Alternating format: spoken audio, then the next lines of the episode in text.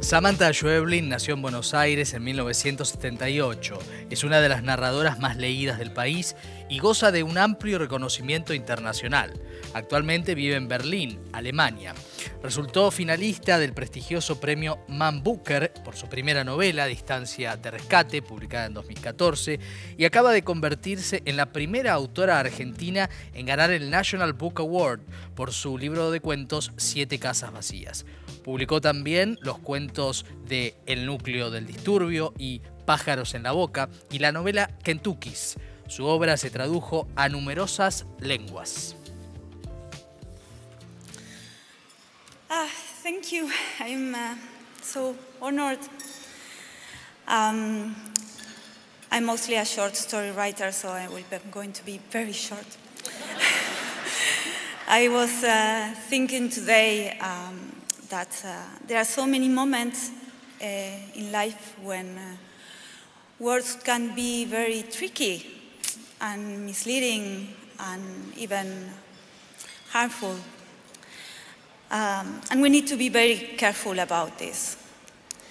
Uh, but then um, someone calls you from back home and says, even if you have to dress up tonight Make sure you don't get cold.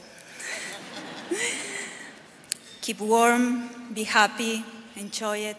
Bueno, las primeras palabras del discurso de Samantha Schweblin eh, con este reconocimiento, ¿no? Eh, que tiene que ver con lo que está pasando con su obra desde hace mucho tiempo y que efectivamente a nivel internacional empieza a darse un reconocimiento muy grande con el National Book Award. Eh, y vamos a hablar con ella a propósito de esto, de su obra en general, de los reconocimientos, de su proceso creativo. Es un gusto recibirte. Samantha, ¿cómo estás? Muy buenas tardes. Buenas noches para tal? vos. Encantada de hablar, de charlar otro rato. sí, no. Acá estamos en la noche berlinesa. En la noche berlinesa, claro, mucho frío me imagino. La última vez que habíamos hablado fue cuando se lanzó la película, eh, la adaptación que hicieron con Claudia Llosa de Distancia de Rescate, que era muy buena. Uno en el momento no quería eh, spoilear, pero ahora que ha pasado un largo tiempo, este, muy buena adaptación de, de una novela muy difícil de adaptar al cine. Y, en este caso la, excusa, la oportunidad, eh, el evento es esta serie de distinciones ¿no? que, estás cosechando. Mm. Eh, vos sos una escritora argentina que cosecha eh, muchos premios, pero convive eso con un perfil muy bajo, casi de, aparecer solo con la obra, ¿no? que la obra hable por mí. Contame cómo te impacta y cómo, cómo recibiste estas distinciones, qué significan para vos. Em, el perfil es eh, naturalmente bajo porque en el fondo, eh, bueno, un poco tímida, me cuesta un poco estos, eh, estos lugares que a veces tienen, tienen un poco de exposición, ¿no? Y no sé, yo pienso en mis primeros años escribiendo y para mí la escritura fue una suerte de, como un lugar en el cual esconderse, ¿no? y desaparecer. Entonces de pronto esta visibilidad a veces se asusta un poco, ¿no? Hmm. Em, pero bueno, em, escuchaba, decías que, decía en la presentación que em, eh, este premio del National Book Award, soy la primera argentina que se lo gana. En realidad parece ser que hubo una versión anterior, después, lo que pasa es que después el premio cambió sus normas, no entiendo bien cómo, cómo es esto, y se, creo que se cerró esa sección del premio, pero eh, Julio Cortázar se lo ganó en los 50, eh, con Rayuela. Con Rayuela, eh, en el 67. Acá tengo el dato, año 67, ah, traducida por Gregory Rabasa, que siempre está bien hablar de los traductores, porque si no, Rayuela no hubiera tenido ese recorrido, ¿no? Eh, digo, pero después cambió. Y a la vez, digo, ¿qué, qué otra figura fundamental de nuestra literatura, también escribiendo desde Europa, eh, que es Cortázar y que sigue siendo Cortázar, digo, son muchas cosas que que te coloca, me imagino, en un lugar de, sentir un reconocimiento. Ahora, ¿qué, le genera a la escritora Samantha Schweblin ese tipo de reconocimiento conviviendo con la timidez que recién confirmabas que todos percibimos que tenés? Eh, Es que no sé quién es la escritora, o sea, para mí hay, ah, hay una Samantha que es la que escribe, que, o sea, de verdad, cuando escribo no, no hay nada de todo esto en mi cabeza, porque no, si no, no podría funcionar, no sé cómo, o sea, cuando escribo estoy yo con mi historia y no hay, no sé, no hay nada más, es solo eso, no, ahí no, por suerte, no se mete esto, ¿no? Este, es una pregunta que recibo mucho, eh, ¿cómo, ¿cómo influye esto en tu escritura? Es que son como dos dos cosas completamente diferentes.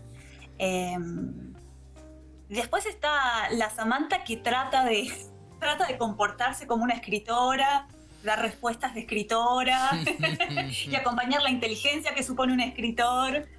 Em, cuando en el mejor de los casos, bueno, como se dice a veces, eh, como yo creo que sobre todo en mi caso, los libros son más inteligentes que los autores y así debe ser, ¿no? Sí. Entonces, Porque está lo enigmático, ¿no? De la obra la obra te a vos te, puede decir mucho, imagino.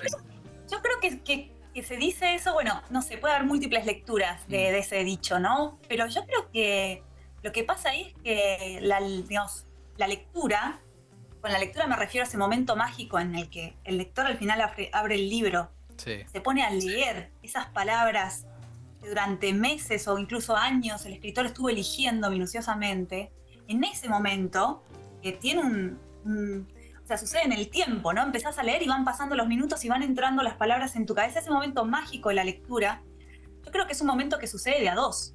O sea, no está el escritor ahí, está el escritor y está el lector. Claro, está disociado, ¿no? El hecho artístico. Temporalmente, digo, está disociado entre la escritura. Es que aunque esté disociado, sucede al mismo tiempo sobre el libro. Están las palabras que está imponiendo el lector, perdón, el escritor, y las palabras del lector. Y por eso creo que es mejor el libro que, el autor, y es más inteligente el libro que el autor, porque ahí hay dos personas trabajando, ¿no? Eh, y es, a mí me resulta fascinante eh, tratar de entender cómo funciona la literatura en nuestras cabezas. Me, encanta pensar en eso. Y, creo que en general nos olvidamos de esa otra parte que es, que es todo lo que pone el lector, ¿no? Sí, definitivamente. Y lo que le da también la posibilidad al libro de disparar cuestiones impensadas, ¿no? Porque suele suceder que a cualquier autor o autora viene alguien que ha leído y dice, a mí me hizo pensar en tal cosa y ese autor o autora no lo había tenido en el registro de la escritura, ¿no? Y ahí está esa, esa intertextualidad de, lo que se va construyendo eh, y, y, que me parece enriquece a la obra. ¿Y tenés contacto con tus lectores y lectoras? ¿Recibís devoluciones, no sé, por mail, por redes, mucho no eh, usás? Sí, o sea, pasan cosas muy, muy, muy lindas. O sea, me pasa que, por ejemplo, una cosa que me pasa es que, bueno, yo durante muchos años eh, acá en Berlín viví con mi, digamos, con mi expareja, con mi compañero casi de toda la vida, que tenía un bar, el bar Gloria en Berlín, ¿no? Sí. Y al día de hoy me pasa, como seguimos en contacto y todo, que los lectores saben que yo estoy en conexión con este bar, entonces pasan y me dejan cosas en el bar. Ah, como a Eduardo Galeano le pasaba en el sí, bar. Las voy coleccionando. Eh, como decirte, por ejemplo, eh, el año pasado en una entrevista había dicho que eso fue impresionante. Me habían preguntado cuál es el, el ¿cómo se dice? Como el, el, gran libro que, debe, que yo creía que debería haber leído y no leí todavía. Y yo ah. dije, Moby Dick. Sí. ¿no? Eh, mi clásico no leído. Y en esa semana recibí dos Moby Dick. Wow. me, lo, me pasaban y me lo dejaban en, el Gloria, ¿no? Eso es divino. Eh, y después sí tengo eh, como dos o tres lectores que son amigos y que es gente muy cercana y muy de mucha confianza mía con, las, con los que me gusta empezar a probar las cosas que estoy escribiendo, ¿no? Este, una de ellas es una gran amiga y gran escritora, cuentista argentina, que es Vera Giaconi. Sí. Y con Vera eh, nos leemos mucho. Es, em, es una, como hacemos como un ejercicio de, de, ensayo casi con el otro, ¿no? Que tiene que ver con tratar de ver algo que es imposible de ver para un escritor, pero a la vez es fascinante tratar de jugar a que eso pase, que es ver en vivo al lector atravesando tu texto mm. y, entender dónde se tropieza, dónde, dónde generaste confusión, dónde no dobla exactamente donde vos querés que doble. Es, maravilloso eh, y, es muy, muy constructivo y muy disparador para mí ese trabajo. Mm, sí, definitivamente. Eh, estaba pensando un poco en, lo que también puede significar para, para, una autora los premios a nivel de la proyección de la carrera, que quiere decir básicamente más traducciones, llegar a idiomas que quizás no se llegó, eh, a países, ¿no? A, que el nombre empiece a mostrarse, en un momento muy particular también de las voces de muy buenas escritoras latinoamericanas, algunas varias escribiendo desde Europa incluso, ¿no? que están eh, dando una propuesta artística de, literatura realmente excepcional, ¿no? Digo, hay un contexto ahí también de, de, reconocimiento a algo que ya sucedía, ¿no? Que se escribía bien y que había muy buenas voces. Eh, pero bueno, mm. como pasó con el boom latinoamericano, hay un ejercicio de la industria sobre, sobre, me parece, el arte, ¿no? Y donde se rotula y se coloca. Ahora, eh, quiero, hecho este comentario, que si querés agregar obviamente lo que quieras, quiero ir un poco a la, obra, a tu obra en general, y preguntarte sobre algo que, es una, una, matriz, ¿no? Eh, me da la sensación que tiene que ver con lo extraño, con el extrañamiento, con la extrañeza, como lo querramos llamar, ¿no? Mm. Que irrumpe en lo cotidiano. Se ve claramente en Distancia de Rescate, ¿no? Que muchos la nombro porque eh, es una obra muy leída y a la vez la película también eh, la puso de vuelta sobre la mesa esa historia de, lo terrible acechando. Em, ¿Cuánto de eso terrible acechando lo encontrás en la vida o, está en tu creación? ¿Cómo, cómo es ese mm. proceso de, gesta? Qué buena pregunta. Eh, larga, igual, insoportablemente larga. Qué, buena pregunta. ¿Cuánto O sea, yo creo que mm, yo tengo muchas cosas en. O sea, yo llevo una vida muy muy linda, muy, muy cómoda, me considero una privilegiada, pero aún así hay cosas que son muy, eh, muy que para mí son muy intimidantes, ¿no? Eh, y yo creo que, cuando sentís esa incomodidad, eh, bueno, esto es como... Es, es interesante pensar cómo a veces cosas que no, por ahí no son tan grandes, son, no son ruidos tan grandes o monstruos tan grandes, al ser personales son casi apocalípticos, ¿no? O sea, y, el truco en realidad está ahí, pienso, ¿no? Que hay algo de, poder transmitir eso que es tan pequeño y tan personal, pero en su verdadero peso emocional al otro. Porque es cuando haces ese ejercicio que el otro conecta, porque esos son los miedos de todos y esos son los tamaños de los miedos de todos. Claro. Entonces hay algo en lo pequeño y en lo emocional que si se puede llevar al lugar de desquicio y de límite total con el que a veces uno siente esas cosas, ahí es cuando conectas con el lector, ¿no? Em, a mí me, llama mucho, me, sigue alucinando muchísimo, es un tema que no se agota en mí, la cantidad de, de límites que nos autoimponemos en las ideas de qué es posible, qué no es posible, qué es normal, qué no es normal, mm. qué es aceptable y qué no. Y cómo muchas veces esos límites que parecen ser como hechos casi naturales son en realidad decisiones socioculturales, ¿no? Y cada vez que logro, eh, además es algo muy difícil de hacer en mi propia vida, pero en la literatura de pronto podés ser un agujerito y, abrir el, digamos, el telón y darte cuenta que estás del otro lado, ¿no? Eso que cura a vos y cura a los demás, no sé, como que abre perspectivas, ¿no? Sí, definitivamente. Y además también me parece que, pregunto, ¿no? Eh, si ese desafío de encontrar el qué y el cómo que conmueva a alguien en otra geografía, con otra historia de vida, con otras vivencias, sensibilidades, etcétera, es quizás el gran trabajo ¿no? De los escritores, ¿no? Encontrar cómo entrarle a alguien, a la emoción de alguien al que además nunca le vas a conocer la cara probablemente, ¿no? Eh, ¿Cuánto tiempo te lleva ese aspecto de la reflexión en la escritura? Es que para mí en eso que acabas de decir hay algo que a lo que yo cada vez le presto más atención, que es, yo no sé si te, debe pasar a vos, porque vos sos un gran lector también. Hay un momento en el que vos estás leyendo un, un cuento, una novela, lo que sea, y de pronto en una instancia de absoluta atención. ¿no? Es como estás entregado, esa atención plena. Y yo lo siento casi como si fuera una oración en el sentido de, entrega, de desaparición de tu cuerpo y entrada al mundo de lo que, digamos, lo que está pasando en ese momento. Este, y para mí hay algo en esa instancia, eh, es como el momento de, mayor conexión, ¿no? Que yo tengo, por lo, por lo, menos como lectora, con lo que estoy leyendo, ¿no?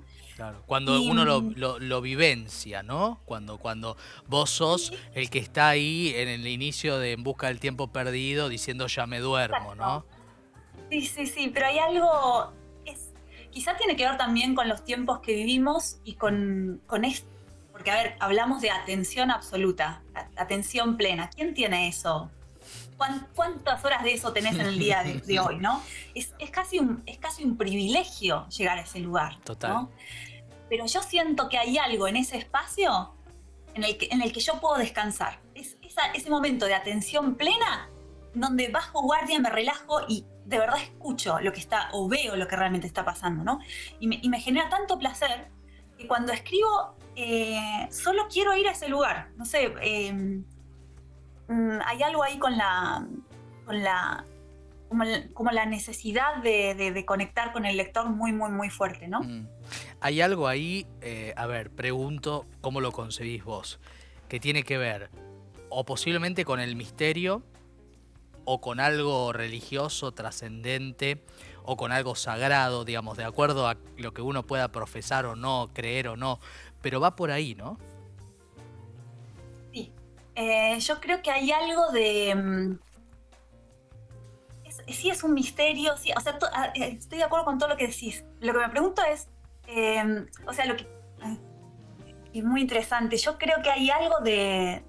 Tiene que ver con las conexiones que hacemos con las preguntas más vitales que nos imponemos a nosotros mismos, ¿no? O sea, cuando vos estás leyendo libro, estás absolutamente conectado con lo que está pasando, siguiendo al personaje principal y de pronto te preguntas, ¿sería capaz de sobrevivir una cosa así? ¿Tomaría las mismas decisiones? Eh, ahí me parece que, se encienden como preguntas muy vitales de las cuales desesperadamente querés obtener una respuesta, porque esa respuesta, cuando volvés a tu realidad, puede cambiar tus decisiones, tu manera de vivir, tu manera de pensar tu entorno. Entonces, cuando la cuando un texto sugiere que podría responderte a eso, mm. a mí me genera la mayor de las atenciones y tensiones, ¿no? Eh, cuando leo. Es como, eso quiero. Eh, por, lo menos, por lo menos no una respuesta concreta. De hecho, la literatura no sé si. Es más pregunta. Ojalá ¿no? lo haga. Más pregunta que respuesta. Claro, pero sí que te permita a vos ensayar esa pregunta emocionalmente vos mismo, ¿no? Eso es lo interesante. Sí, sí. Y que, y que plantea me, me, gusta porque vamos de un tema a otro, de temas que me parece que a todos los que amamos la literatura y el arte en general nos inquietan, ¿no? Y muchas veces ante la conmoción inexplicable, que es una cosa tan íntima, ¿no?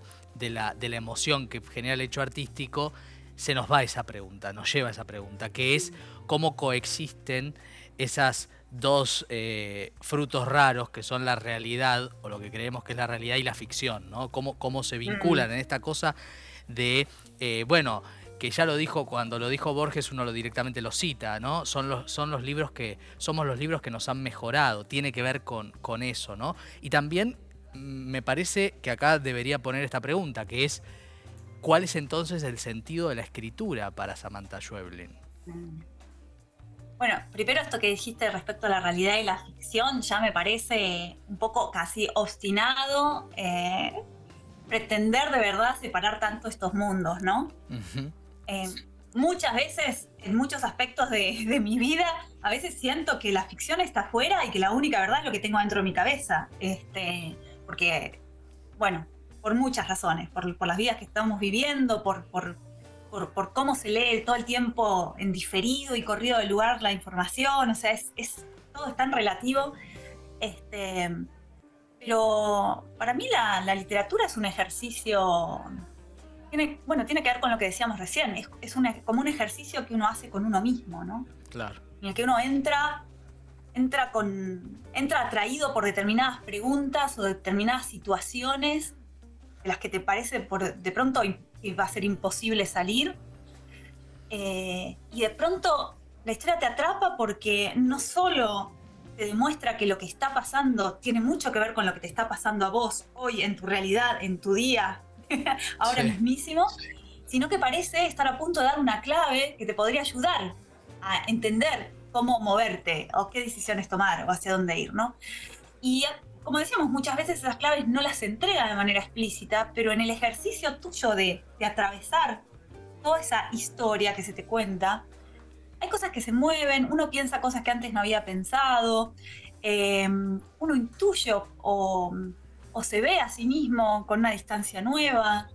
Em, no sé, es... Em, o sea, yo creo que somos las historias que nos contamos. Claro. Y tomamos decisiones por las historias que nos contaron y nos contamos nosotros a nosotros mismos. y, y, hay algo en la literatura que ayuda también un poco a desarmar esos, esa serie de, de, historias mandatos, ¿no? Claro, a reescribir. una cosa son, reescribir. porque también una cosa son las historias que se te cuentan como algo cerrado y otra cosa es la travesía emocional que vos solo haces como lector a través de una historia. Definitivamente. Que es la que te marca, es la que te marca. Exacto. Em, Samantha, em, nos has contado en la anterior ocasión que charlamos que tu proceso creativo es un proceso que no apurás, que lleva su tiempo, que madura, que le permitís que tenga su, maduración. Digo porque muchas veces también el sistema en el que vivimos obliga, ¿no? Parece obligar a, muchos autores y autoras a producir. Y ahí uno ve esos libros de 400, 500 páginas y todas esas cosas que a veces son un estiramiento per se. Eh, ¿En qué anda la escritura de Samantha Schweblin por estas horas? No sé cuánto podés, querés contar, pero yo esta pregunta la tengo que hacer porque si no después los televidentes me mandan carta documento. Bueno, yo sigo escribiendo cuento, mala noticia para los editores, pero sigue siendo mi, género favorito y, ya estoy casi terminando un libro nuevo de cuentos, así que por mm. ahí muy pronto este, se podría publicar todavía falta trabajar un poco y siempre a mí me gusta... Eh, yo me gusta mucho trabajar sobre lo trabajado y de pronto agarrar un cuento, tirarlo a la basura y, usar su impronta solo como una influencia y volver a empezar. Me gusta ese trabajo porque de verdad siento que cada vez que tomo ese riesgo, el texto crece. Total. Entonces, yo necesito conservar esa libertad de, poder cambiarlo todo y de poder girarlo todo hasta último momento en un libro. Y por eso siempre me incomoda un poco contar de qué, de qué van las historias. Siento que lo cuento, se cristaliza y ya, ya no lo puedo tocar no, que no nos expliquen el arte que ya con, con eh, conectarnos ya, ya alcanza.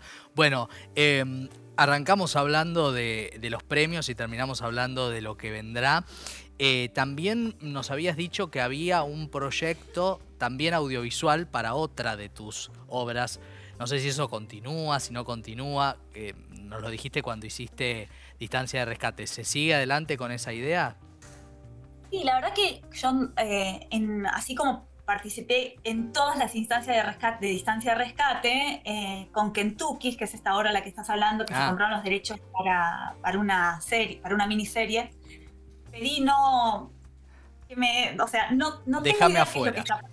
claro, no sé, no sé, sé que sigue en marcha, pero, pero no sé, no sé en qué están. Este, sé que los agarró el tema del COVID cuando empezaron y quedó ah. todo medias patas para arriba, pero bueno, vamos a ver qué pasa con eso. Bueno, veremos. Bueno, Samantha, em, felicitamos obviamente estos reconocimientos y la verdad que como decíamos antes de, charlar en la previa, eh, nos encanta cuando los escritores y las escritoras no vienen a presentar ningún libro y podemos indagar en el pensamiento ¿no? Eh, y en la cabeza que, crea, que es algo tan eh, fructífero. Así que un placer enorme haber tenido este ratito contigo.